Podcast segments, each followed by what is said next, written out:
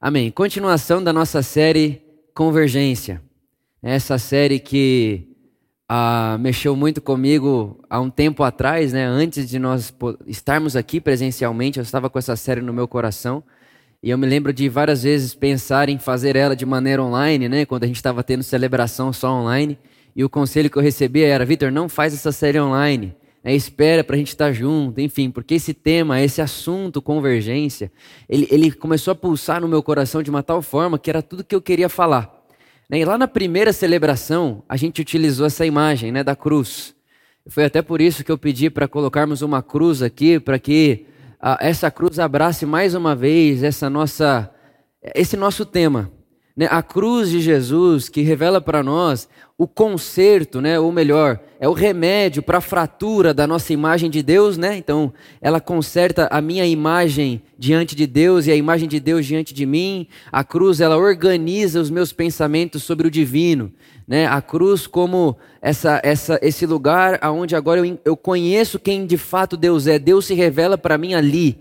Né, o apóstolo João diz: Deus prova o seu amor para conosco, morrendo numa cruz por nós. Então, o ato da cruz, o ato de solidariedade da cruz é a entrega de Deus. Então, a haste vertical, né, sendo essa imagem, o Vitor e Deus, a humanidade e Deus, Deus e o mundo, né, a haste vertical, e a horizontal, como sendo as nossas relações pessoais. A haste horizontal sendo a minha relação com você. Então, é na cruz que nós aprendemos a amar, a amar inimigo, é na cruz que a gente aprende a perdoar. Né? É na cruz que, que a cena da cruz, né, é ali que acontece o escândalo de Deus nu, crucificado, sendo xingado e cuspido, e enquanto é xingado e cuspido, ele diz: Pai, perdoa-os, porque eles não sabem o que fazem. É na cruz que isso acontece. É na cruz que Isaías vai dizer para nós que Jesus estava tão desfigurado na cruz, o rosto dele estava tão desfigurado, que ele parecia um monstro.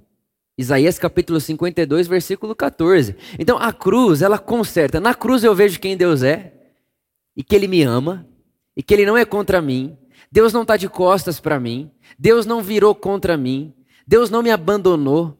Deus não é aquele juiz sentado num alto e sublime trono de cabelo branco, tacando raio em quem erra, procurando erros para te condenar, para te é, fazer mal. Obrigado, GG. Muito obrigado. Fez falta hoje na corrida, viu? Tá com preguiça, né? Deus não gosta, viu? A cruz é, é essa, é essa realidade. Deus está lá exposto a meu favor, não contra mim. Ele não está olhando, esperando o Vitor passar da linha para pesar a mão no Vitor. Ah, mas como que você sabe isso? Na cruz. A cruz me revela e me traz esse Deus. E ao mesmo tempo, é na cruz que eu lembro, é para a cruz que eu olho quando me chega uma notícia que quer ferver meu coração, quando me chega uma notícia que é como um tapa no rosto e eu quero devolver o tapa, é para a cruz que eu olho para dar outra face. Então repara, a cruz ela me organiza diante de Deus, ela traz uma, uma, uma, uma revelação pura e simples de que Deus não é contra mim, de que Deus não está contra a humanidade, de que Deus não está levando em consideração o pecado da humanidade. É o que o apóstolo Paulo diz em 2 Coríntios capítulo 5, Deus na cruz, ele reconcilia o mundo com ele, não imputando a nós os nossos pecados. E é na cruz que eu acho provisão para me posicionar diante de você. É na cruz. É na cruz que eu aprendo que Deus é um Deus que serve. Então eu me posiciono diante de você como alguém que vai te servir. Então a cruz é toda essa realidade. É por isso que a gente quis colocar ela ali, né, nesses, para essas últimas quatro mensagens da série, para que isso fique fixado na minha e na sua mente. E que toda vez que, eu, que a gente olhar para uma cruz, a gente lembre, é verdade. A cruz, ela traz para mim uma perspectiva sobre Deus. Então ele não está contra mim, ele me ama, ele é por mim, ele é meu pastor, ele é por nós, ele não está virado de costas. E a cruz também me ensina a amar a pessoa que está do meu lado. Não só amar, mas fazer por ela aquilo que eu vi Deus fazendo por mim. Isso é a cruz. E uma das coisas né, que acontecem quando Jesus, que é Deus feito homem, Deus nos sentidos humanos, aparece no nosso mundo, ele diz que estabeleceria uma igreja. Jesus ele diz assim: Olha, eu estabelecerei uma igreja, e as portas do inferno não prevalecerão contra ela. Só que essa palavra igreja que Jesus utiliza ali na época é a palavra eclésia. Igreja, eclésia. E eclésia não é uma palavra inventada por Jesus. Eclésia não é uma palavra que Jesus dá origem a ela. Eclésia é uma palavra utilizada na época contemporânea por Roma. Então preste bem atenção nisso, isso é muito importante. É muito simples e traz uma revolução na nossa ideia e na nossa concepção de igreja. Eclésia era uma palavra utilizada por Roma e eclésia significava o quê? A reunião de pessoas que conheciam a intenção do imperador César e que, conhecendo a intenção do imperador César, eram enviadas para o mundo para implantarem no mundo as intenções de César. Então, eclésia era uma reunião de pessoas que seriam enviadas então, por exemplo, o dia que é, Roma conquista né, o território de Jerusalém, porque é isso que acontece na época, inclusive, que Jesus nasce, Roma coloniza ali Jerusalém, né? Roma está oprimindo Jerusalém, os judeus e tudo isso. Antes disso acontecer, enquanto Roma está conquistando a terra, já está acontecendo uma eclésia, uma reunião de pessoas que, quando Roma terminar ali a sua conquista, serão enviadas para Jerusalém para que essas pessoas, quando chegarem em Jerusalém, elas vão ensinar quais são as intenções do César, quais são as intenções do rei. Isso é eclésia. E aí Jesus, ele diz assim: "Olha, eu vou estabelecer a minha eclésia. Eu vou estabelecer a minha igreja, a minha eclésia." Tá Jesus, o que que é isso?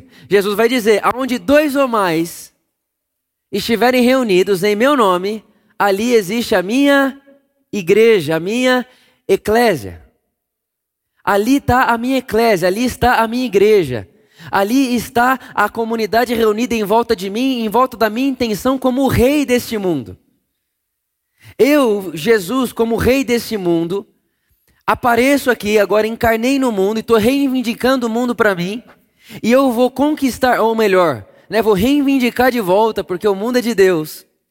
O governo e tudo que está acontecendo no mundo, seja economia, seja as políticas, seja as relações, tudo que está no mundo vai voltar para mim. É aquilo que nós conversamos semana passada. A cidade que foi construída a leste do Éden vai voltar para casa. Através do quê? Através de uma eclésia, através da igreja, que são pessoas reunidas em volta da mente de Jesus e não pessoas reunidas dentro de um prédio. O mundo não volta para casa quanto mais gente está dentro dos prédios nos domingos da igreja. O mundo, o universo retorna para casa quanto mais gente se sentar ou se reunir em volta do jeito de Jesus fazer as coisas.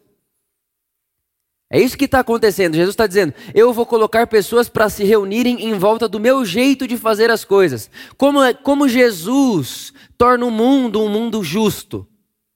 Como Jesus torna o mundo um mundo pacífico. Como Jesus torna o mundo um mundo economicamente saudável. Jesus tem resposta para tudo isso.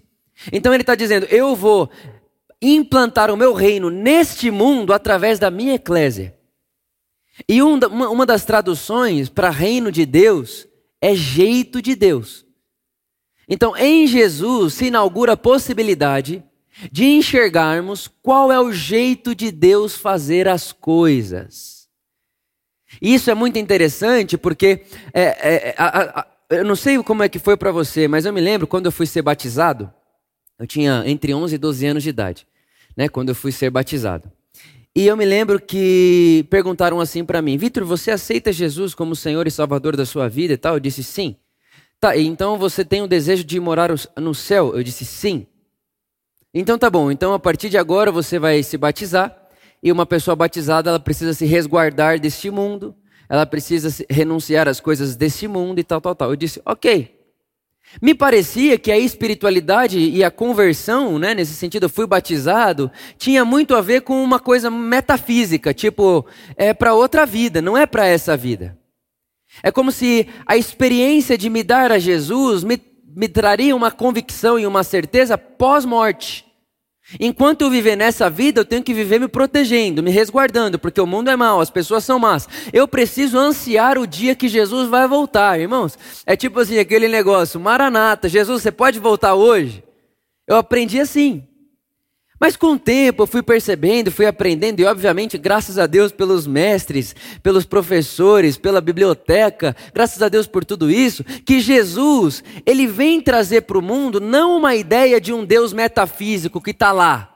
Ele vem trazer para o mundo a ideia de um Deus que se importa com esse mundo e que quer agir nesse mundo e que não está preocupado com a pós-vida somente.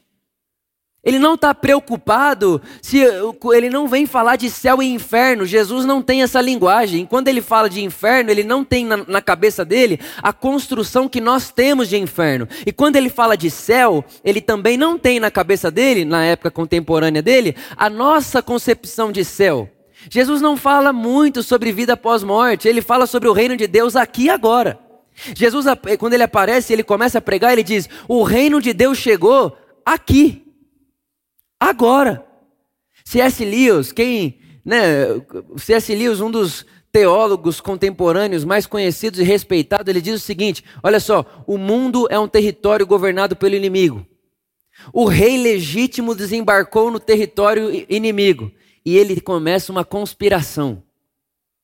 Olha que coisa maravilhosa. O mundo está sendo governado pelo inimigo. E esse inimigo, irmão, é a ganância, é o dinheiro, mamon, é, é a soberba, é o ódio. Isso é o espírito maligno governando o mundo. A gente está vendo isso aí. É só você olhar. Não é um privilégio do Brasil o que está acontecendo. Está acontecendo no mundo.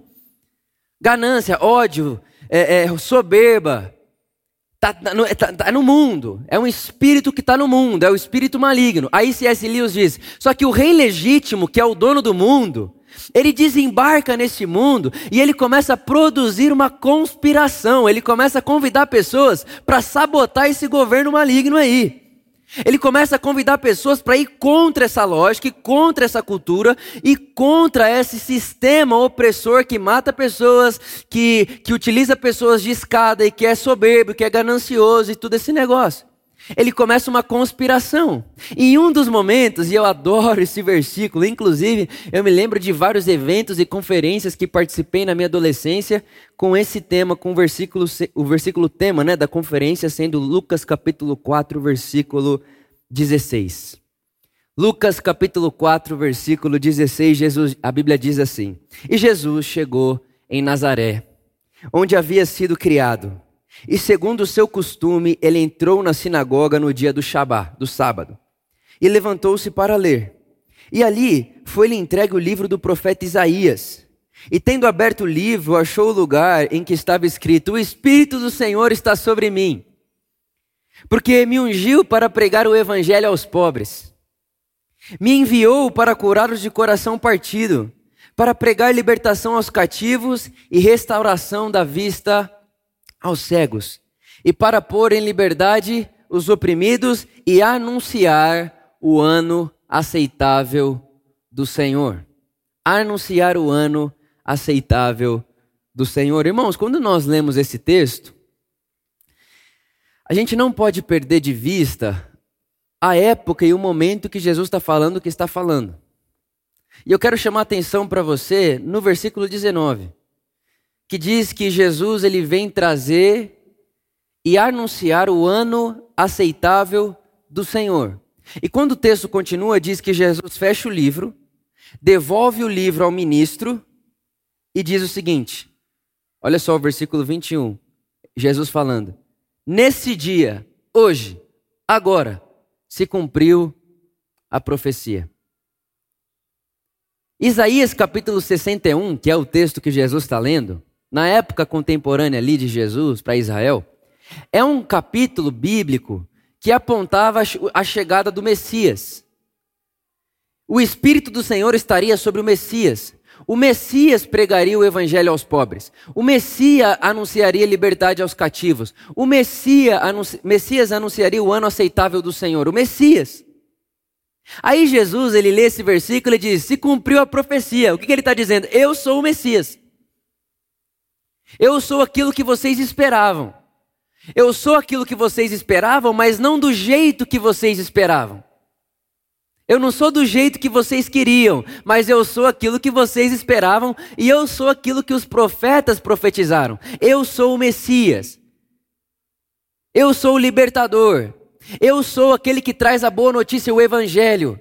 Eu sou aquele que traz a libertação dos cegos, a libertação do cativo e do oprimido. Eu sou, chegou, está aqui, está diante de vocês. E aí ele diz: E eu vim também para pregar e anunciar e inaugurar o ano aceitável do Senhor. Irmãos, o ano aceitável do Senhor para nós pode parecer um milhão de coisas, mas para os ouvintes de Jesus naquela época, o ano aceitável do Senhor era o jubileu. Presta atenção nisso, era o jubileu. Quando Jesus diz o ano aceitável do Senhor chegou, é o jubileu que ele está se referindo. E o jubileu é um mandamento dado a Israel no capítulo 15 de Deuteronômio, que era o seguinte: pensa comigo. De 50 em 50 anos, de 50 em 50 anos, a terra deveria voltar para o seu dono de origem. Então pensa comigo, é muito simples. Tem o, o carinha X e o carinha Y. A família X e a família Y. A família X tem um território, a família Y tem outro território. A família Y, ela começa a administrar mal o recurso. Ela começa a administrar mal o dinheiro. Ela, ela começa, enfim, não administra direito. E a família X está prosperando, está crescendo, está ganhando. A família Y começa a ter que vender terra para a família X para poder sobreviver. Então, de repente, a X, que tinha um metro quadrado de terra, compra meio metro da outra. Então, agora tem um e meio. E a outra ficou com meio. Só que vai passando o tempo, essa, essa família Y aqui está tão enrolada. Não prospera, não faz acontecer, não trabalha direito, não mexe com a terra direito. Que agora ela tem que vender a terra inteira dela. Ou seja, ela começou tendo uma terra, agora já não tem mais, porque a família X comprou a terra inteira.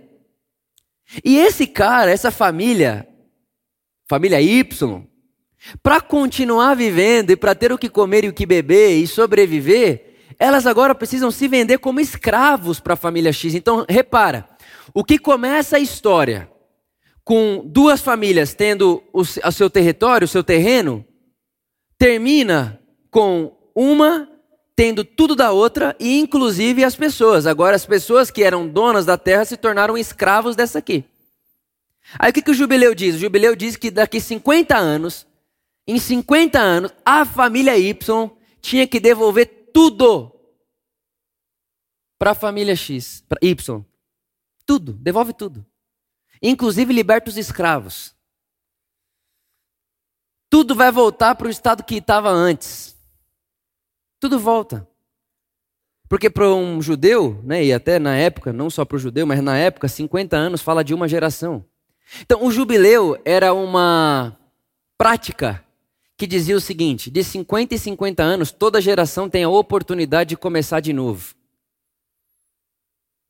Ninguém vai ficar como escravo o resto da vida porque seus pais erraram. Ninguém vai viver oprimido, só com sobrevivência, trabalhando para viver e vivendo para trabalhar só porque seus pais erraram. Não é a ideia de Deus. A ideia de Deus é que não falte nada a ninguém e também não falte dignidade, não só pão e água. O Evangelho não é um convite para não faltar pão e água. O Evangelho é um convite para a dignidade humana. Ele dignifica o homem, a humanidade, o ser humano. Então não é o quanto eu preciso para não morrer, é o que eu preciso para viver dignamente. O Evangelho produz isso. Então o jubileu era o meio de Deus fazer o seguinte: conter a pobreza, a miséria e produzir na sociedade de Israel uma igualdade, não de dinheiro, não de terra, mas uma igualdade de oportunidade e de esperança. Era o jubileu. Então Jesus ele está dizendo assim: olha, agora eu inauguro no mundo não mais um ano a cada 50 anos. Agora não é mais o, o, o, o, daqui 50 anos tem um jubileu. Não. Eu vou inaugurar no mundo uma comunidade que vive na perspectiva do ano aceitável do Senhor. Eu estou inaugurando no mundo uma comunidade que vive a partir do jubileu e não esperando o jubileu. Eu, tô, eu inaugurando uma comunidade, uma sociedade que não vai esperar o jubileu chegar, mas que vive a partir desse lugar. E o jubileu conta pra gente no mínimo três coisas. No mínimo três. A primeira, o mundo é de Deus. Tudo é de Deus. Tudo, de, tudo é dele. E tudo que ele fez é bom. E no mundo de Deus tem recurso para todo mundo. Irmãos, no mundo de Deus tem recurso para todo mundo. Qualquer falta que existe no mundo não é obra de Deus. Qualquer pessoa com fome ou abaixo do nível de dignidade no mundo. Eu ouvi uma entrevista essa semana que só no Brasil, o que tem de gente abaixo da linha da miséria no Brasil é maior do que o país do Uruguai. Maior. Então, no Brasil, a gente tem mais gente na extrema pobreza do que o Uruguai tem de habitante. Isso é um absurdo. E quando a gente olha para isso, a gente fala assim: ah, mas é desse jeito mesmo. Não, a gente não pode ter a tendência de achar que as coisas são como são porque deveriam ser. Não. Não há, no mundo de Deus não há falta de nada a ninguém. Só que o que, que acontece? Nós fomos construindo o mundo a leste do Éden. Não no Éden, a leste. E a leste, o que governa o mundo a leste do Éden é uma coisa chamada Mamon. A única força que Jesus atribuiu o nome de Deus. Mamon, dinheiro. Nesse mundo a leste do Éden, o negócio aqui, o grande Deus do, do, da cidade construída a leste do Éden é Mamon. Economia. E a gente acha que a economia tem vida própria, como se ela decidisse o que ela faz. Não, irmãos, quem faz a economia somos nós. É a gente que faz a economia. E, inclusive, o Evangelho é um convite para a economia voltar para o Éden. O Evangelho é esse, é esse, é esse convite. Volta para cá, você se perdeu aí também. A primeira coisa que o jubileu ensina para nós é que no mundo de Deus não há falta ninguém e que qualquer falta que existe no mundo não é a administração de Deus, é a administração do mundo de Deus debaixo do governo do ego do homem. O ego humano produz falta. A ganância humana produz falta. A gente produz falta. Não é Deus. Deus não produz falta. No mundo de Deus e na sociedade que Deus organiza, não há falta a ninguém. Inclusive, ele coloca o jubileu. Ele coloca o jubileu. E era interessante porque se desse 50 anos, né? Então vamos supor, o Tico, eu, virei, eu me tornei escravo do Tico nesses 50 anos. Aí vai dar o ano do jubileu. Eu posso chegar no Tico e falar assim: Tico, eu não queria voltar a ter uma terra, eu quero continuar trabalhando com você, você me trata bem. Aí o Tico vinha, furava minha orelha. E aí minha orelha, minha orelha furada tinha um significado. Eu escolhi, eu me tornei escravo ou servo do Tico porque eu quero. Porque a dignidade é minha de escolher se quero ou não quero. Eu quem escolho, não é ele que escolhe se eu fico como escravo ou, ou se eu não fico como escravo. Sou eu quem escolho. Inclusive, se eu quiser continuar sendo servo dele, eu posso. Porque isso é dignidade. Dignidade é ter poder de escolha. Eu posso escolher. Então, a primeira coisa que o jubileu conta pra gente é: o mundo de Deus não tem falta para ninguém. E toda falta que há no mundo não é obra de Deus, irmãos. É muito interessante e me causa náusea. Pessoas que acreditam mesmo que Deus planejou, determinou e fez com que acontecesse tudo o que é. Como se tudo o que é foi Deus quem quisesse inclusive a fome, inclusive a pobreza, inclusive a miséria. Não. Não, é, não foi Deus quem fez isso daí, foi a gente. A gente construiu a cidade a leste do Éden desse jeito. No Éden, numa cidade construída no Éden, não falta nada a ninguém. Na cidade construída a leste do Éden, para que um tenha muito e muito, precisa faltar para alguém. Isso é a leste do Éden, não é o Éden. Isso é a primeira coisa. A segunda coisa que o jubileu conta para nós é o seguinte: Israel, lembre-se, Israel era escravo no Egito. Israel era escravo no Egito. E Israel, ele, ele era 24 horas do dia do judeu fazendo tijolo para o imperador, para o faraó na época, né? Aí Deus liberta Israel do Egito. E quando Deus vai falar do jubileu com Israel, no capítulo 15 de Deuteronômio, Deus fala assim: Israel, vocês se lembram que o Egito fez com vocês? Vocês se lembram como o Egito tratava as mulheres de vocês? Vocês se lembram como que o Egito tratava, tratava o trabalho de vocês? Eu estou dando o jubileu para vocês para que vocês não se esqueçam do que eu fiz por vocês e para que vocês façam pelas pessoas aquilo que vocês viram eu fazendo com vocês. Segunda coisa que o jubileu ensina para mim é, Vitor, trate qualquer coisa na sua vida a partir do que Deus fez por você. Se eu considero que a cruz é Deus amando o mundo, o mundo, se aquilo ali é o grito de Deus e é a carta de Deus para o mundo, dizendo: Eu amo o mundo, todas as coisas que estão nesse mundo eu amo, e tudo isso importa para mim, eu preciso olhar para aquilo, me posicionar na vida e dizer: Peraí, por mais que exista um espírito da economia que governa essa cidade a leste do Éden, Deus não gosta disso. E em mim, que sou seguidor de Jesus, se inicia uma nova humanidade Nasci de novo. E essa nova humanidade inaugura neste mundo uma lógica de outro mundo. Então eu vou trazer para mim, porque eu vi aquilo, a lógica de Deus, como Deus lida com a economia. Como que Deus lida com o dinheiro? Como que Deus lida com o mamão? Foi Jesus quem disse: não dá para servir mamão e, e, e, e Deus. Ou vai servir a um ou vai servir o outro, não dá para servir os dois. E irmãos, servir a mamão não tem a ver com ter muito dinheiro, porque tem gente que é bilionário e não serve o dinheiro, e tem gente que é pobre e serve o dinheiro. Tem gente que tem muito e não serve, porque ele tem, mas o dinheiro não tem. Ele tem sem ser tido. Agora, tem gente que não tem quase nada, mas o dinheiro tem. E o problema não é ter muito. O problema é ser tido pelo dinheiro. Ser escravo do dinheiro. Tendo tudo, nada me possui. Esse é o homem livre do evangelho. Aí é nesse lugar que o dinheiro não fala para mim o que eu tenho que fazer. Ele não fala para mim, você tem que abrir mão da sua família para me ter. Você tem que abrir mão das suas férias para me ter. Você tem que abrir mão dos seus valores para me ter. Não, ele não fala comigo, sou eu que falo com ele. Quando eu faço do dinheiro o Deus, ele conversa comigo. Quando ele é meu servo, sou eu quem dou ordem para ele. Eu, que de, eu quem decido o que faço com ele e não ele que pede para mim submissão. E para ser submisso ao dinheiro, não precisa ser bilionário. Não precisa. Dá para ser bilionário e, e, e não ter nada.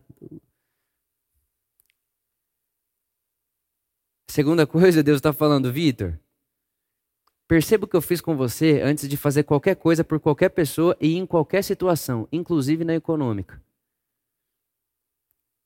Coloque, Vitor, diante da cruz toda a sua lógica de, de finanças, de dinheiro, de recursos. Seja generoso com o mundo à sua volta.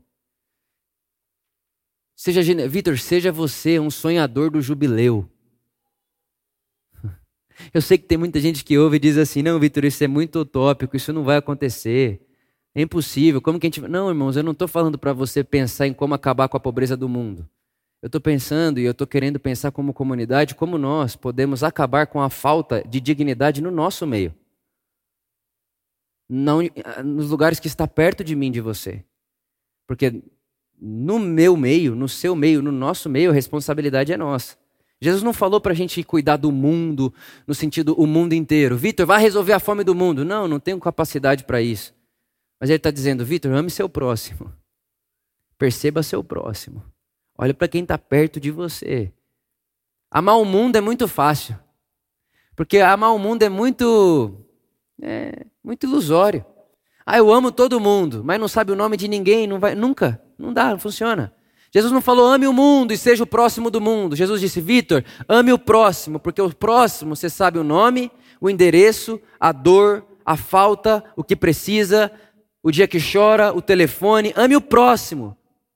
Ame o próximo, ame a pessoa que você sabe o nome. Cuida dela. Olha no olho dela, lembra dela, liga para ela, fala com ela, abraça ela, acolhe ela, perdoa ela, produza reconciliação na vida dela, com essa pessoa que está do seu lado. O jubileu é essa plataforma. Não só para o dinheiro, mas também para o dinheiro. Economia convertida a Cristo Jesus é quando uma economia ela deixa de ser minha e passa a ser de Deus. Deus, como que a gente vai administrar os nossos recursos? Como que a gente administra os nossos recursos? Faça essa pergunta. Coloque os seus recursos diante dele, com ele. Faça uma eclesia em volta de Jesus e pergunte a ele o dinheiro. E o dinheiro? Como eu estou gastando o meu dinheiro? Como eu estou usando o meu dinheiro? Jesus, é isso aqui? Eu preciso dar passos para trás. Irmãos, se você, for, se você parar de três em três meses para fazer isso, colocar na mesa de Jesus e falar: Jesus, olha aqui, meus últimos três meses, eu tenho certeza que alguma coisa ele vai falar para você. Você abusou aqui. Mas está tudo bem, mas você abusou aqui. Dá para administrar, dá para multiplicar mais esse dinheiro. Ou dá para distribuir mais esse dinheiro. Porque no Evangelho de Jesus, a distribuição não é a única coisa que fazemos com o dinheiro. Ela multiplica também. Ele pede para que façamos isso. Então Jesus é uma inteligência. E quando a gente traz para ele a economia na mesa dele e em volta dele, como comunidade, a gente se reúne e a gente lembra disso. Espera aí, nós não estamos construindo uma cidade a leste do Éden.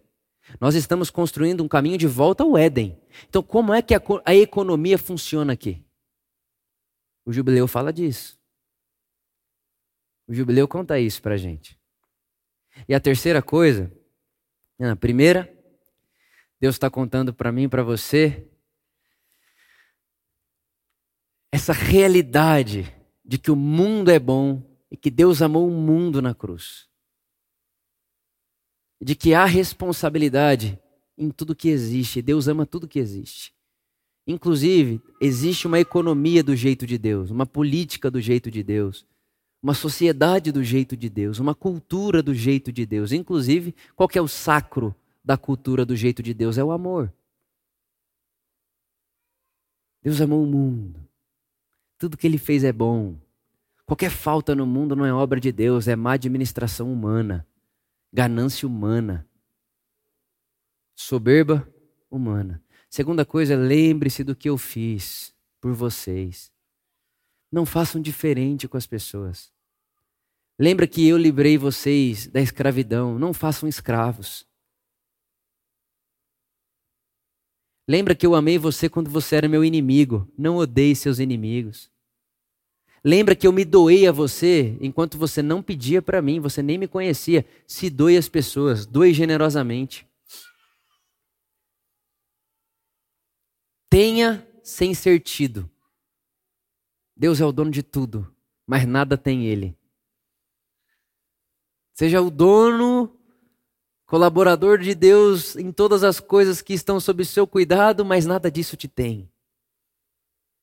Isso tudo vai servir de matéria-prima para que o reino de Deus apareça e esse caminho de volta ao Éden seja construído, essa ponte. E a terceira coisa que eu vejo o jubileu ensinando para mim e ensinando para você é que é possível sonhar hoje com uma comunidade que haja dignidade para todo mundo. Meu convite a você hoje com essa mensagem é para que você deixe esse sonho ser plantado no seu coração. É a utopia de Jesus. Eu não tenho outra utopia, eu não tenho outro sonho para fundamentar a minha vida que não seja o de Jesus. E Jesus, ele está dizendo assim para mim, por amor, Vitor, comunidade, eu não estou falando para vocês resolverem isso lá no mundo, mas eu estou falando que entre vocês vocês podem resolver. Entre vocês vocês podem resolver isso daí. E aí vocês, comunidade, vocês se tornam um sinal para o mundo daquilo que eles podem ser. Porque você imagina as pessoas ouvirem falar que existe uma comunidade de pessoas onde o jubileu, tudo isso que eu estou falando com vocês, é a plataforma da vida. Aonde o jubileu, que é esse, é, essa, é, é, é esse compromisso de igualdade, de esperança e de oportunidade, é plataforma da vida. Você imagina um lugar onde as pessoas tratam umas às outras dessa maneira, como Deus as tratou, e vão construindo uma sociedade, uma relação social entre si, dessa maneira, de modo que as pessoas que estão fora da comunidade, elas olham para a comunidade e elas apreciam aquilo. O apóstolo Paulo, ele diz em Romanos capítulo 14, que todo aquele que vive o reino de Deus dessa forma é agradável a Deus e apreciado pelos homens. Irmãos, nós estamos num mundo hoje onde a igreja é xingada e colocada de lado. A sociedade considera a igreja, na maioria das vezes, uma vergonha. Nós nos tornamos uma vergonha. Por quê? Porque não é esse o caminho que nós estamos fazendo como comunidade. A igreja de Jesus não passa vergonha no meio da sociedade. Uma igreja de verdade, a igreja de Jesus, a igreja reunida em volta de Jesus, do reino de Deus, no meio da sociedade, ela não passa vergonha, ela ilumina a sociedade. Ela põe vida na sociedade. Ela traz consciência à sociedade. É como se a sociedade olhasse e falasse: por que, que a gente nunca fez isso? Toda ideologia, toda religião é a busca por esse reino. Tá todo mundo querendo isso, irmão. É simples você perceber. As mulheres estão gritando querendo voz. No reino de Deus não há diferença entre homem e mulher. Os pobres estão gritando querendo dinheiro, porque não dá para viver sem dinheiro. No reino de Deus não falta nada a ninguém, a dignidade a todos. Os empresários estão gritando por X. No reino de Deus há multiplicação de talentos e você pode escolher se quer multiplicar de 5 para 10, de 2 para 4 ou se quer pegar o seu, esconder e deixar guardado. O reino de Deus abraça tudo o que há de bom em qualquer tipo de pensamento, seja ele qual for. Essa busca e essa ânsia contemporânea nossa que nós estamos vendo, gente abraça ideologia, gente abraça lado, e gente abraça política, e abraça presidente, e xinga presidente, abraça o outro e xinga o outro. Essa confusão toda, irmãos, é um espírito ao leste do Éden, clamando. No, na verdade, no fundo, no fundo, esse grito é um desespero pela falta do Éden. A falta do reino de Deus. Porque tudo que está sendo discutido aqui, no reino de Deus, não passaria perto das nossas conversas, porque seria de forma natural, já estaria acontecendo tudo isso. Agora você imagina se nesses dois mil anos de história a igreja tivesse se tornado esse sinal. Aí, quando a cidade a leste do Éden começasse a se perguntar e a se questionar, eles, peraí, peraí, olha lá, olha eles. Entre eles isso é resolvido. Entre eles isso acontece de forma natural. Aí Isaías capítulo 2 diz que essa cidade a leste do Éden vai até a cidade edificada sob o monte. Eles vão até lá. E pergunta assim: Ô igreja, por que vocês vivem assim? Aí a gente olha para eles e diz: É porque a gente se reúne em volta de Jesus. Esse aqui é o jeito de Deus fazer mundo. Esse aqui é o jeito de Deus construir sociedade. Esse aqui é o jeito de Deus fazer família. Esse aqui é o jeito de Deus organizar a economia. Esse aqui é o jeito de Deus fazer políticas públicas. Esse aqui é o jeito de Deus organizar a educação das pessoas. Esse aqui é o jeito de Deus. A Bíblia diz que essa sociedade aqui, ó, que, esse, que essa cidade a leste do Éden, você pode ler, está em Isaías capítulo 2. Ela vai até lá e se surpreende e diz: Olha só, Isaías capítulo 2. Ela olha para a igreja e diz: Vocês podem ensinar a gente a viver assim?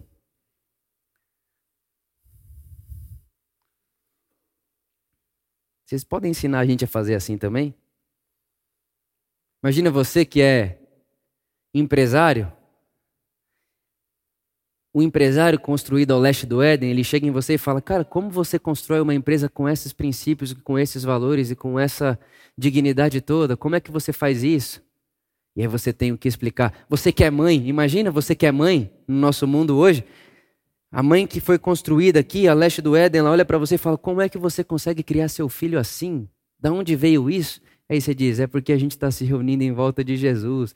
E em volta de Jesus, todos esses anseios, todas essas buscas, todos esses desesperos são solucionados. Ele nos ensina a viver. Jesus ensina a gente a viver, mas ele não ensina o Vitor a viver para si. Ele ensina como o Vitor pode ser um bem comum para todos à sua volta. Irmãos, o Evangelho não é eu seguir Jesus individualmente. No Evangelho eu vou me tornando um bem comum para a sociedade. O Evangelho é um jeito de ser cidadão. O Evangelho também é um jeito de se pôr na vida. O Evangelho é também um jeito de se organizar como pessoa no mundo. O Evangelho é um jeito de ser ser humano.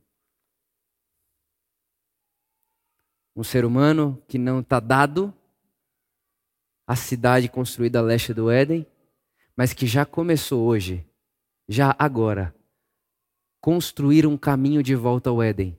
E nós damos o nome disso de Reino de Deus. Reino de Deus. O Robson Cavalcante, ele dizia o seguinte: que a missão da igreja a missão da igreja é manifestar aqui e agora a maior densidade possível do reino que será ali além. A missão da igreja é manifestar aqui e agora a maior densidade possível do que nós chamamos de eternidade. A missão da igreja não é convidar pessoas a uma vida reclusa aqui para ir morar no céu lá. A missão da igreja é já neste mundo viver com a lógica de outro mundo, pro, produzindo já neste mundo uma inauguração de um novo mundo. Um novo mundo possível. Possível como, Vitor? Com o jeito de Jesus fazer as coisas. Com o jeito de Jesus administrar as coisas. Com o jeito de Jesus abraçar as causas. que esse sonho brote no seu coração. A cidade construída a leste do Éden já começou o seu caminho de convergência em Cristo Jesus. Já começou porque já se vê no mundo todo gente acolhendo o reino de Deus.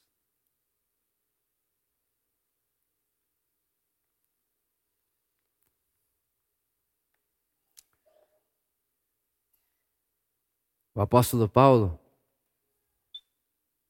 de maneira impressionante, ele divide o mundo em dois dias. A primeira era, que ele vai chamar da era da lei do pecado.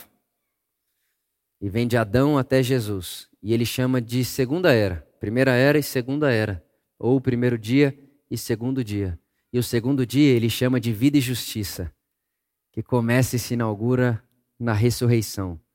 Irmãos, pode ser que tudo ainda esteja muito escuro e muito embaçado de ser visto e de ser percebido à nossa volta. Mas na ressurreição, o novo dia já raiou. Na ressurreição, o novo dia já começou.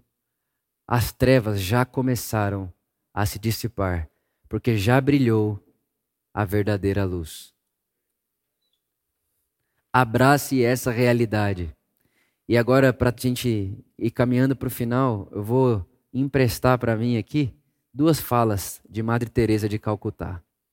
Não sei quantos de vocês já ouviram falar de Madre Teresa, uma freira católica que mudou seu nome, né? não chamava Madre Teresa, né? ela mudou seu nome de Eli para Teresa e colocou o sobrenome. O sobrenome dela se tornou é, Madre Teresa de Calcutá, porque Calcutá é um dos lugares mais pobres do mundo e ela gastou sua vida lá. Inclusive ganhou o prêmio da paz, né, o Nobel da Paz lá. E o dinheiro que ela ganhou lá também, ela não ficou para ela, enfim, ela não ficou com nada para ela, gastou tudo que ela tinha com os pobres. E essa mulher disse o seguinte, no fim da sua vida. Ela falou assim: Eu sei, aspas, tá? Madre Teresa de Calcutá. Ela disse: Eu sei que se juntar tudo que eu fiz a minha vida inteira pelos pobres, é só uma gota no oceano. Mas também sei que sem essa gota, o, o oceano estaria menor. Eu sei que tudo que eu fiz a minha vida toda pelos pobres é como uma gota no oceano. Mas também sei que sem essa gota o oceano estaria menor. Pode parecer uma gota. Mas não sei se já parou para pensar nisso. O oceano é feito de gota em gota. E uma outra fala dela que me abençoa muito, muito, e que eu acredito que conversa com a nossa mensagem de hoje, ela disse o seguinte: na verdade, um jornalista perguntou para ela assim, porque lá em Calcutá ela dava banho em leproso. Ela dava banho em leproso e era uma das únicas mulheres a fazer isso. Né? E um jornalista perguntou assim para ela: Madre Teresa, eu não daria banho num leproso nem por um milhão de dólares. Você está vendo? É simples. Essa é uma mentalidade de uma cidade construída a leste do Éden. A leste do Éden não se dá banho leproso nem por um milhão de dólares.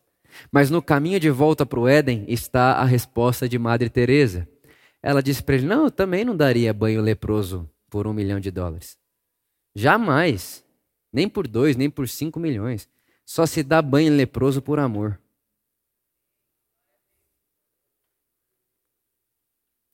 Na cidade construída a leste do Éden, nem por um milhão de dólares eu perdoo essa pessoa.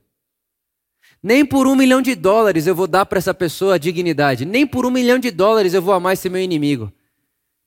Mas nessa cidade já inaugurada na ressurreição de Jesus, a gente não faz nada mesmo por um milhão de dólares, porque nós não chamamos mamão de Deus. O nosso Deus tem nome: Jesus Cristo, o Rei dos Reis, o Senhor dos Senhores, que governa sobre tudo e sobre todos. Que você abrace tudo isso e saia daqui hoje com uma intenção e um profundo desejo no seu coração de fazer o que você puder fazer por uma pessoa judeu ensina para gente essa leitura da vida que é muito bonita e própria deles, né? Não sei se você sabe disso, mas morreram mais ou menos 6 milhões de pessoas em Auschwitz. Eu estive lá no Museu do Holocausto em Israel. Para mim, inclusive, o meu lugar favorito em Israel foi o Museu do Holocausto. Eu não vejo a hora de voltar lá, no museu. Foi uma das experiências mais impressionantes da minha vida. Eu não consigo não lembrar daquela mulher. E a, e a guia que estava lá, né, por uma coincidência, eu, eu recebo como um presente divino, um presente de Jesus para mim. Ela era refugiada de uma mãe. Na verdade, a mãe dela foi refugiada da, da, na época e veio morar no Brasil. Então, essa mulher que estava lá gastando sua vida contando, né, ela era guia no Museu do Holocausto, ela falava em português. Só que aquele português de segunda língua, sabe? Tipo, não é a primeira língua da pessoa, a segunda. Então, aquele português mais fofo. Você olha e você acha fofo. Ainda mais uma senhora, bem senhora, tipo a minha avó, falando um português fofo, com o olho cheio de lágrima, passeando naquele museu do Holocausto, com toda aquela trajetória, aqueles sapatos, aquelas fotos, aquele negócio. Ela falou assim: Você sabe que não morreram 6 milhões de judeus em Auschwitz? Aí eu falei: Não, foi mais? Ela disse: Não, Vitor morreu um judeu seis milhões de vezes. Porque não é seis milhões de judeus como se fosse uma manada. Não é seis milhões de judeus como se fosse uma multidão. É um judeu que tem nome, que tem família, que tem pai, que tem mãe, que tem esposa, que tem filho, que tem filha, que tinha história, que tinha sobrenome. É um judeu. Com tudo isso, morrendo seis milhões de vezes. Essa história, essa experiência de que o todo está em um. E o um está no todos.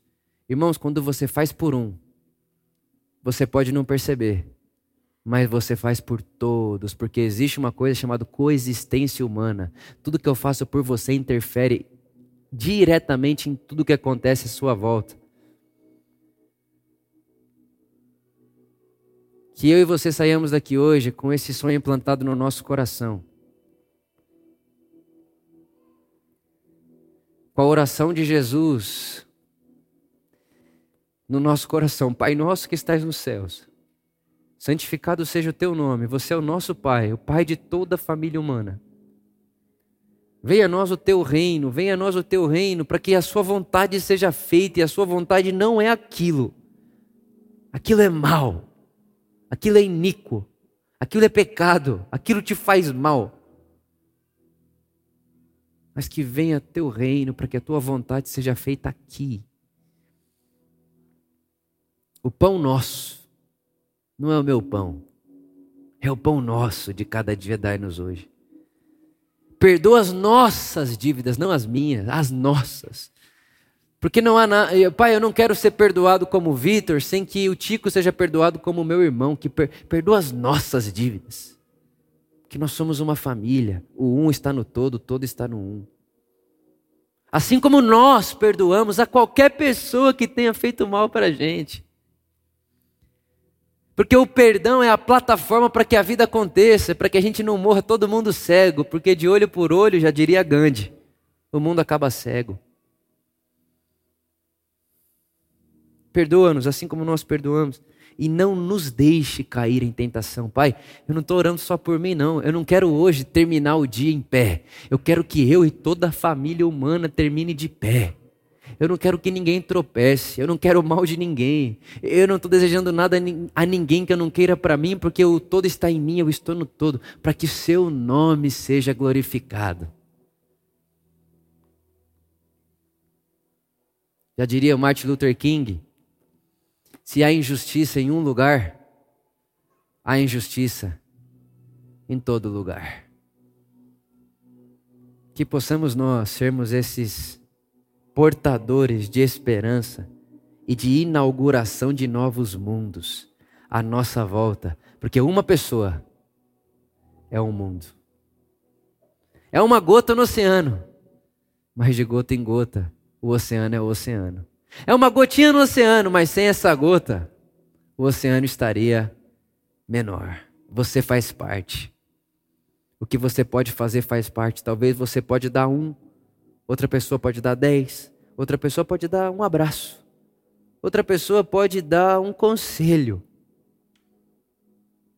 Mas se engaje em acordar todos os dias da sua vida produzindo um caminho que tire pessoas, economia, políticas sociais, educação, que tire tudo isso que nos envolve, que tire isso da cidade a leste do Éden e comece um caminho de volta ao Éden. Porque neste caminho, Jesus disse que a sociedade e o mundo à nossa volta vai olhar para o nosso jeito e vai dizer da onde isso veio, e aí a gente vai poder apontar para ele. Vem de Jesus, o Rei, o Pai das luzes, a luz do mundo. Vem dele. Que seja assim, que nós possamos abraçar o sonho de Deus de um mundo na plataforma do jubileu. Amém.